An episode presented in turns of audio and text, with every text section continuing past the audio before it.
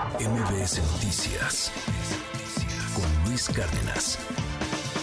Ayer Andrés Manuel López Obrador detalló eh, pues, el plan de la 4T para la reconstrucción de Acapulco.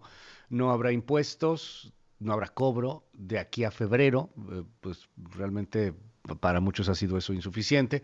Se van a destinar 61 mil millones de pesos a todo este plan. Le van a dar apoyo directo a algunas familias, 8 mil pesos para eh, pues daños menores, de 30 a 65 mil pesos para daños un poco más fuertes a las viviendas que sufrieron pues afectaciones más duras, más estructurales por el paso de Otis. Parte de lo que dijo el presidente ayer. El gobierno federal destinará del presupuesto público de este año 10 mil millones de pesos para el abastecimiento y mejoramiento de las líneas de distribución de agua, drenaje, arreglo de calles, alumbrado público, hospitales, escuelas. Se van a mejorar los dos aeropuertos y otros servicios. 12. No se cobrarán impuestos ni en Acapulco ni en Coyuca desde octubre, desde el mes pasado hasta febrero de 2024. Es Rashabot, ¿cómo viste este plan? Son eh, pues 20 eh, puntos en particular, claves ahí que considera el gobierno para poder reactivar y reconstruir. El presidente insiste, por cierto, en que en diciembre pues habrá buenas noticias, en que en diciembre no tendrán la amarga Navidad. La realidad parece que se impone a las palabras del presidente López Obrador. Ya veremos. Ojalá que tenga razón, pero se ve bien, bien complicado. Esra, te mando un gran abrazo. ¿Qué opinas de este plan de reconstrucción para Acapulco? Hola Luis, buen día, buen día al auditorio. Sí, se trata de un plan sin duda alguna armado, ahora sí que con una enorme cantidad de recursos, es cierto. Eh, dicen, pues es eh, prácticamente insuficiente.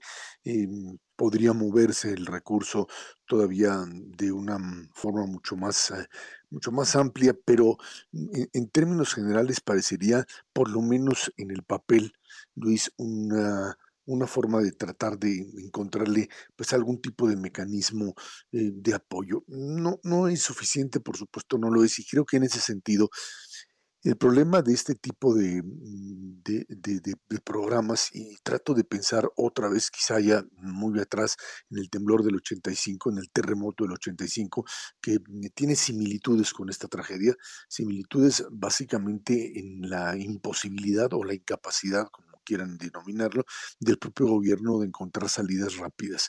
Eh, una desconexión obviamente con la sociedad, con la gente que está ahí, lo hemos, lo hemos visto, y en ese sentido sí un serio problema de control. Hay que recordar que en ese año finalmente, eh, ante la incapacidad en ese momento de lo que era la Secretaría de Desarrollo Urbano y de la CEDUBI, em, quien entra directamente a, digamos, a rescatar esta, esta, este tejido social y, y dar concretas al tema de la vivienda en ese momento era el propio Manuel Camacho, con Manuel Aguilera en renovación habitacional, sin duda alguna, y que trataron, y el propio Ebrard, que era pues parte del, del equipo, era eh, eh, este, este llegar con la sociedad, meterse con ella y evitar, tratar de evitar lo que pues era obviamente un tema no solo de explosión social del momento, sino Luis, una, una situación incluso política que, bueno, pues terminó por complicarse, por supuesto, en el, en el, en el tema del 88. Pero bueno, regresamos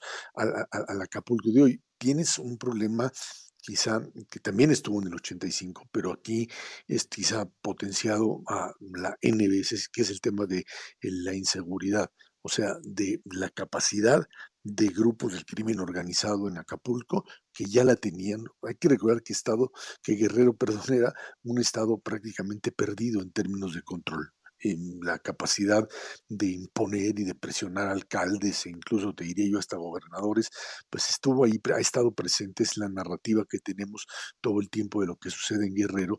Acapulco era ya una zona muy, muy insegura, el, tema de choques y de eh, balaceras y de enfrentamientos entre grupos por el control de la droga y de ciertas zonas del, del puerto, ya te generaba una situación, digamos, de debilidad del Estado, debilidad enorme.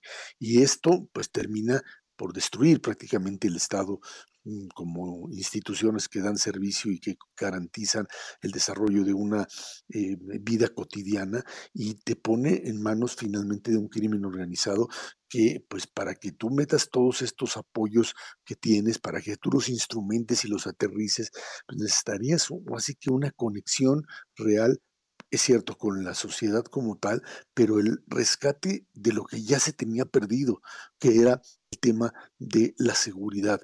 O sea, quitarle directamente en este momento, aprovechar esta catástrofe para finalmente arrebatarle directamente al crimen organizado el control del puerto y de zonas aledañas sin duda alguna, porque de lo contrario, meterte en un tema de construcción o reconstrucción, cuando tienes temas de derecho de piso, de eh, finalmente eh, eh, presencia de un crimen que es capaz de em, cobrar y hacerte prácticamente incosteable cualquier tipo de proyecto, pues sí te, te, te, obliga necesariamente en una situación así, que es, todo esto se potencia enormemente, a pues tratar de demostrar que el Estado mexicano tiene capacidad, no solo con la presencia militar, porque hemos visto casos de presencia militar simplemente para pues, estar de observador frente a la operatividad del grupo de crimen organizado, sino para intervenir directamente y recuperar el Estado. No, no, se va a arreglar esto en,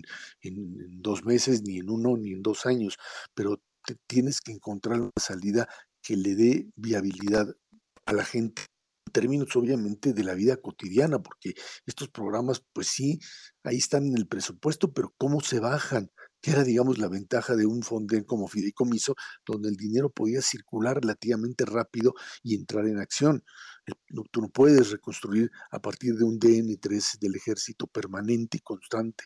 No, no, no es esa la forma en la que se, eh, digamos, eh, se reconstruye o se maneja un proyecto a mediano y largo plazo. Ahí está Acapulco, digamos, con la necesidad de ver cómo se le hace para que la gente coma, para que la gente tenga ingresos de un turismo que simplemente pues, es el eje fundamental de su vida cotidiana y de poder sobrevivir y que está prácticamente muerto.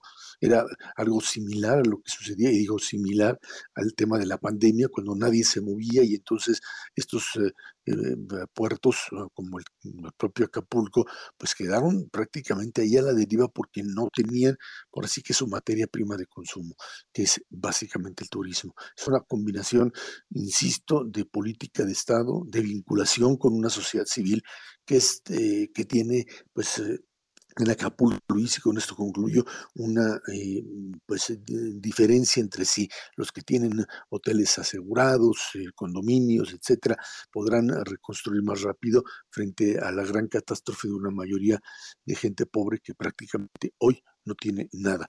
Es muy complicado y bueno, creo que experiencias anteriores podrían ayudarle al gobierno, pero pues parece que el tema político electoral tiene más importancia en este momento que cualquier otra cosa, Luis. Claro.